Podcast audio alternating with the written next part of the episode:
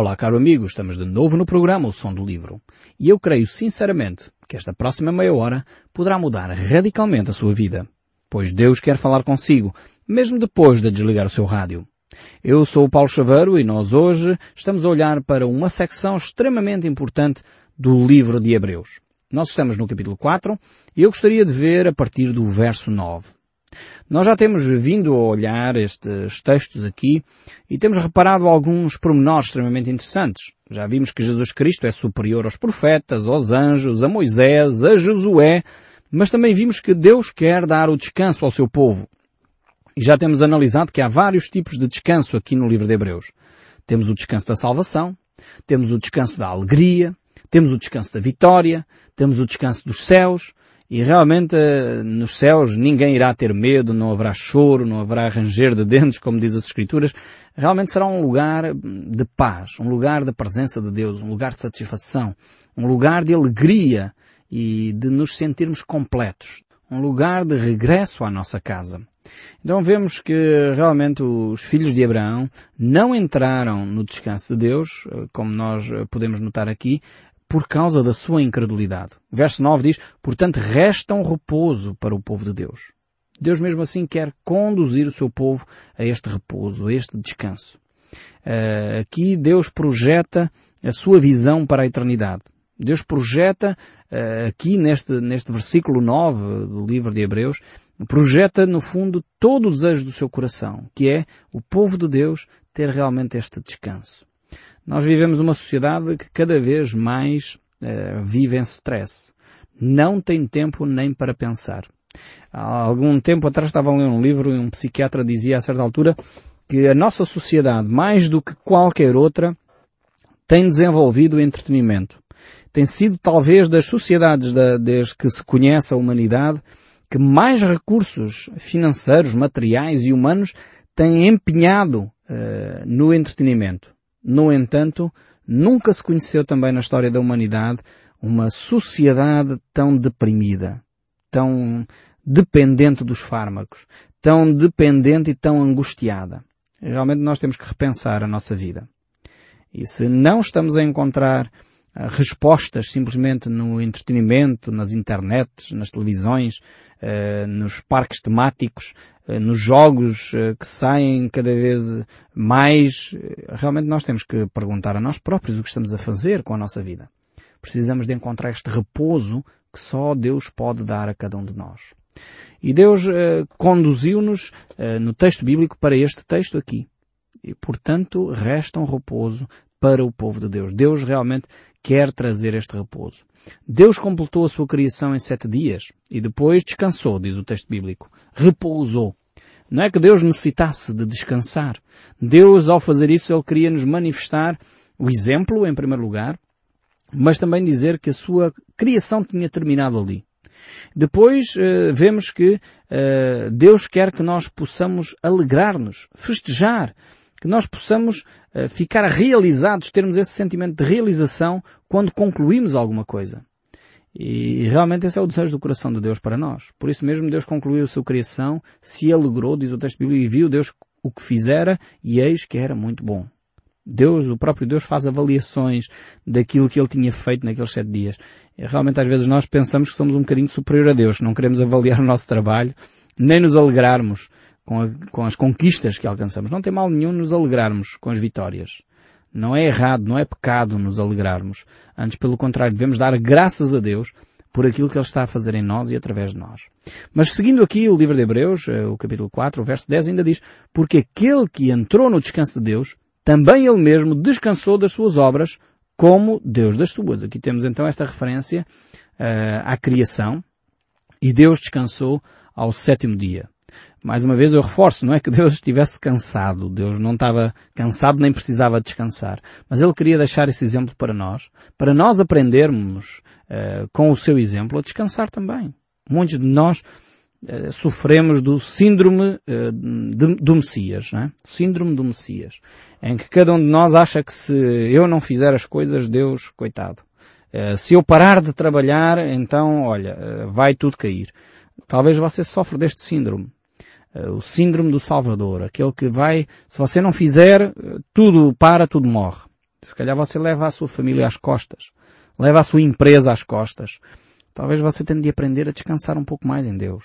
Você não controla nada. As coisas, e você já tem experimentado isso, às vezes escapam-lhe das mãos sem você dar conta.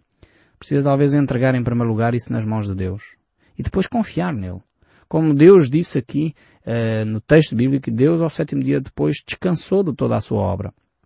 Estava a falar com, com um dos diretores da Rádio Transmundial, uh, a certa altura, e ele estava-me a compartilhar aquilo que um líder lhe tinha dito a ele. Ele viaja por todo o mundo, enfim, para uh, apoiar e dar, uh, enfim, o seu contributo aos trabalhos que têm sido desenvolvidos pela Rádio Transmundial. E esse líder dizia-lhe ele, sabes, Tom, até para descansar é preciso ter fé. E de facto, assim à primeira análise, a pessoa diz, não, então é preciso ter fé para trabalhar para Deus e, e desenvolver e pregar o Evangelho, é, sem dúvida. Mas até para descansar é preciso ter fé, acreditar que Deus vai continuar a trabalhar, mesmo quando nós estamos no nosso dia de repouso. Precisamos de aprender a nos alegrar com aquilo que Deus fez através de nós. Quantas pessoas eu conheço que não descansam.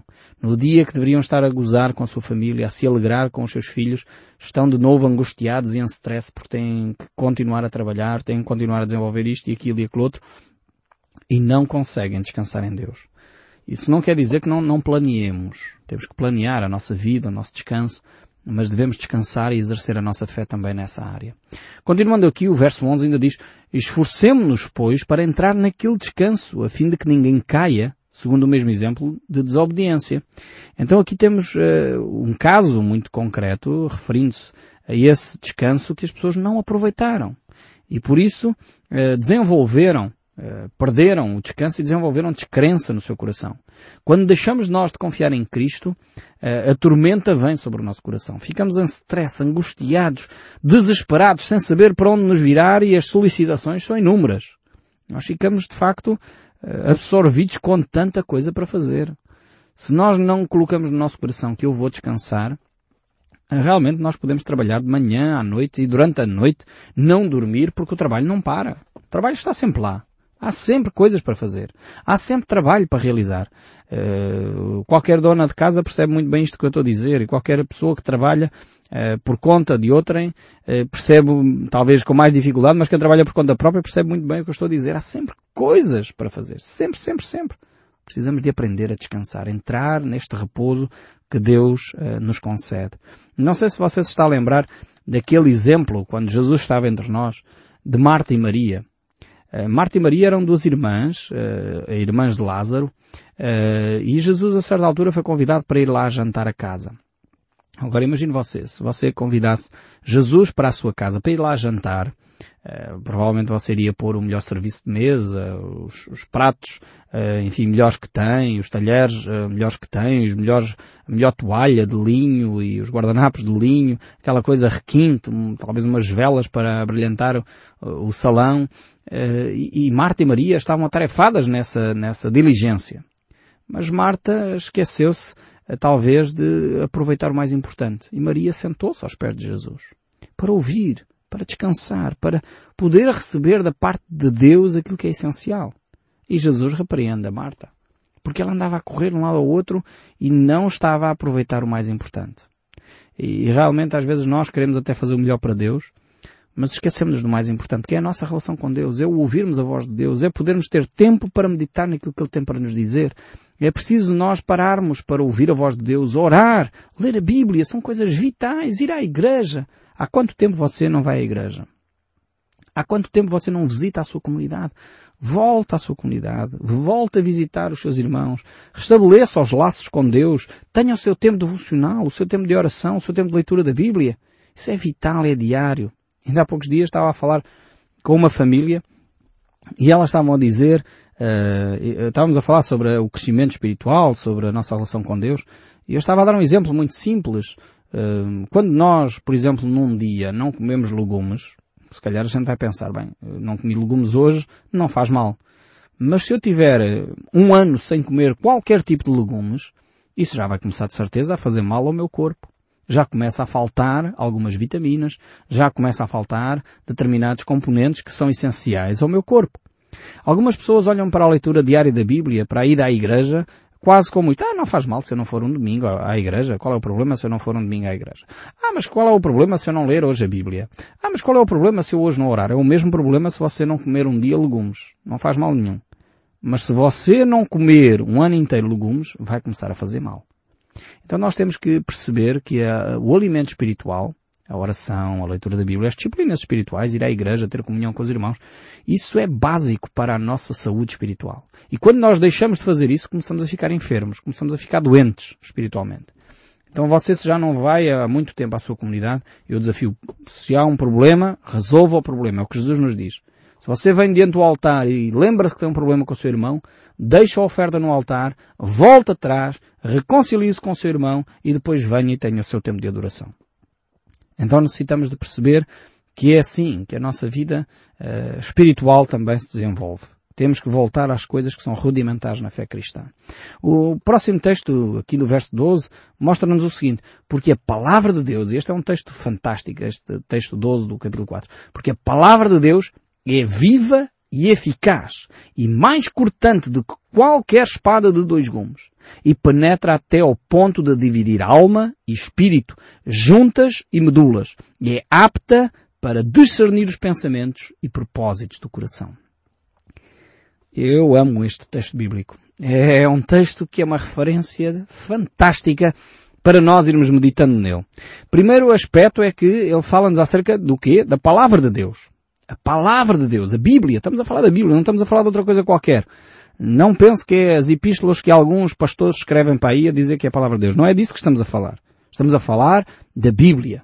Daquilo que é a palavra de Deus escrita, revelada ao homem. A palavra de Deus diz aqui que é viva e eficaz.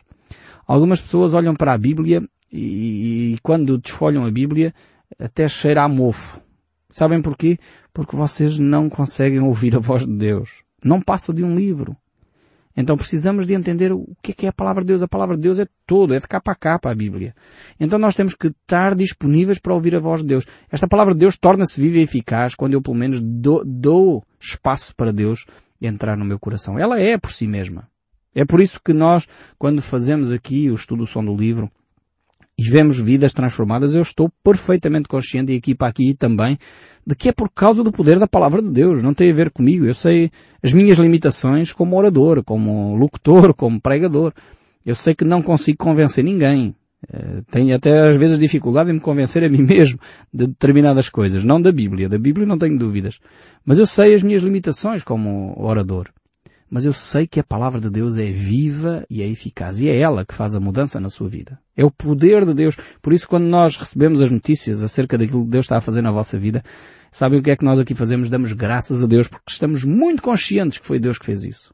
Não somos nós. Não tem a ver connosco. Não tem a ver com a nossa capacidade de, de, de, colocar as palavras de Deus. Não, porque a própria palavra de Deus em si mesma, fosse eu ou fosse outro locutor qualquer, ela continua a ser viva e eficaz. E é eficaz e viva para quê? E agora o autor de Hebreus, o apóstolo Paulo, vai aqui uh, utilizar uma expressão interessantíssima, que é ela é viva e eficaz e mais cortante que qualquer espada de dois gumes. A espada de dois gumes era um, um utensílio de guerra, uh, dos mais avançados, podemos dizer, para, para a altura. Portanto, era uma arma extremamente sofisticada para a época, em que uh, era extremamente eficaz também. Ou seja, era uma espada que cortava nos dois sentidos. Portanto, havia os sabres, portanto, que eram só afiados de um lado, portanto, e a pessoa que estava em guerra tinha sempre que manobrar essa arma de uma forma muito cuidadosa para poder eh, ferir o inimigo. Uh, aqui a Bíblia é uma espada que utiliza os dois lados como arma para cortar.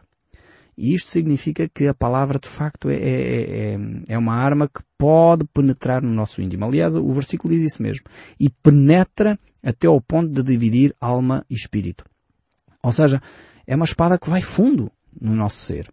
É uma espada que vai até o mais profundo daquilo que nós sentimos. Não há nada que possa discernir o nosso espírito, dividir a nossa alma e espírito do que a palavra de Deus. Eh, aqui eu não quero levantar a, a, discussão se nós somos seres tricotómicos ou dicotómicos, se só temos alma e corpo, ou se temos alma, corpo e espírito. Eu sinceramente já lá, já lá vai o tempo em que eu achava essa discussão interessante. Eh, eu fico por aquilo que a Bíblia aqui diz. Uh, acho que se a Bíblia apresenta que alma e espírito podem ser divididas, ok. Não é a questão aqui, não me preocupa este aspecto. Mas aqui a ideia é que a Bíblia em muitas alturas não é clara onde é que termina uma e onde é que começa o outro. E, e o que é que o texto bíblico aqui quer dizer? É que apesar de alma e espírito serem tão interligados, a Bíblia pode lá chegar. É como as juntas e medulas, porque a comparação é essa. Já imaginou separar, e aqui está a falar de um osso, Portanto, estamos a, não sei se você está a imaginar um fémur, por exemplo, ou está a imaginar uh, osso, os ossos da coluna, e lá as juntas e medulas, praticamente é quase a mesma coisa. E é preciso um cirurgião, quando surgem umas hérnias discais, extremamente capacitado para poder fazer aquele trabalho. Eu não confiaria a minha vida nas mãos de qualquer eh, principiante. Tem que ser um, um, cirurgião capaz, experimentado, que sabe exatamente o que está a fazer, com ferramentas altamente sofisticadas para poder dividir a junta da medula. E, e, sabemos que quando se toca aí realmente pode ser fatal para a vida de cada um de nós. Então aqui o exemplo é que a Bíblia é como um bisturi, é, é de facto um instrumento cirúrgico de alta precisão, que pode chegar até ao coração, aquilo que você já nem imaginava. Há pessoas que ao ouvir a Bíblia, ao ouvir a palavra de Deus, começam a relembrar-se de coisas de há 15 anos atrás. De amarguras que guardaram no seu coração, de uma pessoa que se calhar já faleceu. Porquê? Porque o poder da palavra de Deus vai lá até o profundo do nosso ser. E, e nós somos surpreendidos pela palavra de Deus e ficamos, mas eu pensava que isto já estava resolvido no meu coração. Afinal ainda cá está. Então é a altura de confessar o nosso pecado. É a altura de pedir perdão a Deus. É a altura talvez de voltar atrás e ir ter com essa pessoa e pedir perdão a essa pessoa. Resolver esse conflito. Porquê? Porque fomos tocados por poder da palavra de Deus. Porque ela é viva, é eficaz e é penetrante como uma espada de dois gumes. Realmente eu aprecio tremendamente este texto. É porque ele nos fala da palavra de Deus. É, eu próprio tenho aplicado este texto várias vezes na minha vida porque é fundamental para mim. Deus fala connosco. Ele quer falar connosco. Uh, em primeiro lugar, é esta a preocupação de Deus. Ele quer desenvolver um relacionamento uh, connosco. É por isso que o apóstolo Paulo, em 1 Coríntios, no capítulo 2, o verso 4, ele diz, a minha palavra e a minha pregação não consiste em linguagem persuasiva de sabedoria, mas em demonstração do Espírito e de poder. Ou seja, o apóstolo Paulo não estava preocupado com a oratória. Não estava preocupado com a demagogia. Não estava preocupado em ter um discurso bonito. Mas ele estava preocupado sim que o Espírito Santo, que a ação de Deus, o poder de Deus que transforma o caráter, este é o maior milagre que Deus pode operar. Às vezes nós estamos à espera de grandes milagres, uma cura de uma doença incurável, uma cura de um câncer, uma cura de uma enfermidade terrível. E muitos de nós eh, apelamos a Deus para que Deus nos cure. Não há mal nenhum nisso. Mas o maior milagre que Deus quer operar é a transformação do seu caráter. Há pessoas que são curadas e vão para o inferno. Há pessoas que são curadas de uma enfermidade fatal, mas nunca se arrependem e nunca mudam de caráter. Continuam a ser pessoas amarguradas, continuam a ser pessoas que mentem, continuam a ser pessoas que roubam, continuam a ser pessoas que enganam. Essas pessoas pagarão a eternidade. Então o maior milagre que Deus quer operar, o maior poder que Deus opera é a transformação de um caráter. E isso acontece pela ação do Espírito de Deus em nós. Deus quer transformar. Leia, leia Gálatas 5. Veja lá, Gálatas 5. O fruto do Espírito. O que é que Deus quer fazer em nós? Não é operar maravilhas de eu deixar de ser coxo ou deixar de ser cego. Se Deus opera esses milagres, ótimo. Vamos passar a ser pessoas saudáveis. Mas o que Deus quer fazer na sua vida é mudar o seu caráter, o seu mau feitio, aquela personalidade terrível, o ser amargurado, o ser uma pessoa ser extremamente crítica, constantemente a dizer mal dos outros. Isso Deus quer mudar. Esse é o milagre que Deus quer operar na sua vida. Por isso esta espada de dois gumes que penetra ao ponto de dividir alma e espírito, de discernir o que está certo do que está errado, de mudar aquilo que são comportamentos que vêm de Deus daquilo que não vem de Deus. É esta arma poderosa para discernir os pensamentos e propósitos, diz aqui o texto bíblico, e propósitos do coração. Vejam bem. É a arma, esta arma, a palavra de Deus, descer nos nossos pensamentos, descer nas nossas motivações, leva-nos a perceber qual é realmente o âmago da questão. Então precisamos deixar a palavra de Deus tocar fundo no nosso coração. Que beleza este texto bíblico. E é por isso que Jesus Cristo dá mais ênfase às motivações, dá mais ênfase aos nossos pensamentos, dá mais ênfase àquilo que nós eh, muitas vezes nem verbalizamos do que às nossas atitudes. As nossas atitudes têm que ser consequência do que vai no nosso coração. Foi isso que Jesus disse. Você anota aí o, o que Jesus disse no Evangelho de São Mateus, capítulo 12, verso 34. Escreva aí, se faz favor, num livrinho. Mateus 12, 34. E este versículo diz assim, porque da boca fala o que está cheio o coração. Ou seja, Deus dá importância às motivações. Aquilo que vai no seu coração é aquilo que a boca vai falar. E por isso, Deus vai tomar atenção. Portanto, muitas vezes nós queremos ter um discurso bonito, mas o nosso coração está cheio de amargura. Muitas vezes queremos ter um discurso lindo e um sorriso na cara, mas lá dentro no nosso íntimo estamos todos estraçalhados, todos partidos, todos tristes, envergonhados, a chorar. Precisamos que Deus venha e toque no nosso coração. E esta palavra, esta palavra de Deus, que é viva e é eficaz, ela pode discernir os seus pensamentos, pode discernir os objetivos, os propósitos do seu coração.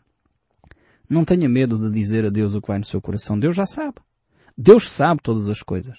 Às vezes você talvez tem medo de confessar o ódio que vai no seu coração. Talvez você tenha medo de confessar porque é um cristão. Diz, um cristão não sente isto. Um cristão não deseja a morte de ninguém. Um cristão não tem este sentimento de mentir, de roubar. Mas se você tem esse sentimento no seu coração, confessa a Deus, peça perdão a Deus agora mesmo. Não deixe para amanhã o que pode fazer hoje. Se hoje ouvirdes a voz de Deus, portanto é o texto de Hebreus, continua a falar connosco. Deixe Deus falar ao seu coração e não tenha receio de confessar. É o primeiro passo para a restauração, é, é o admitir as nossas falhas. Quando nós admitimos as nossas falhas, então isso se torna terapêutico. E depois verbalize. Talvez no seu quarto, fechando-se, porque é o que a Bíblia diz. Jesus nos ensina isso no Evangelho de Mateus, capítulo 6. Entra no teu quarto e fecha a tua porta, e o Pai que está em oculto vê o teu coração. Mais uma vez. Deus vê o teu coração. Então não tenhas receio de confessar isso a Deus, tu e Deus. Não precisas de confessar neste momento a mais ninguém. Se Deus te encaminha depois a confessar a algum grupo, falo. Não tenhas também receio de abrir. Não tenhas receio de ser sincero. Manifesta aquilo que vai na tua alma e Deus trará a bênção à tua vida. De facto, este livro de Hebreus tem coisas tremendas. Este texto é, é um texto fantástico. Sublinha este texto na tua Bíblia, é Hebreus 4.12. E deixa Deus uh, falar ao teu coração. Nós voltaremos a este texto do livro de Hebreus no próximo programa. Que Deus te abençoe ricamente e não deixes de ouvir o som deste livro. Porque Deus quer falar contigo, mesmo depois de desligares o teu rádio. Que Deus abençoe ricamente e até o próximo programa.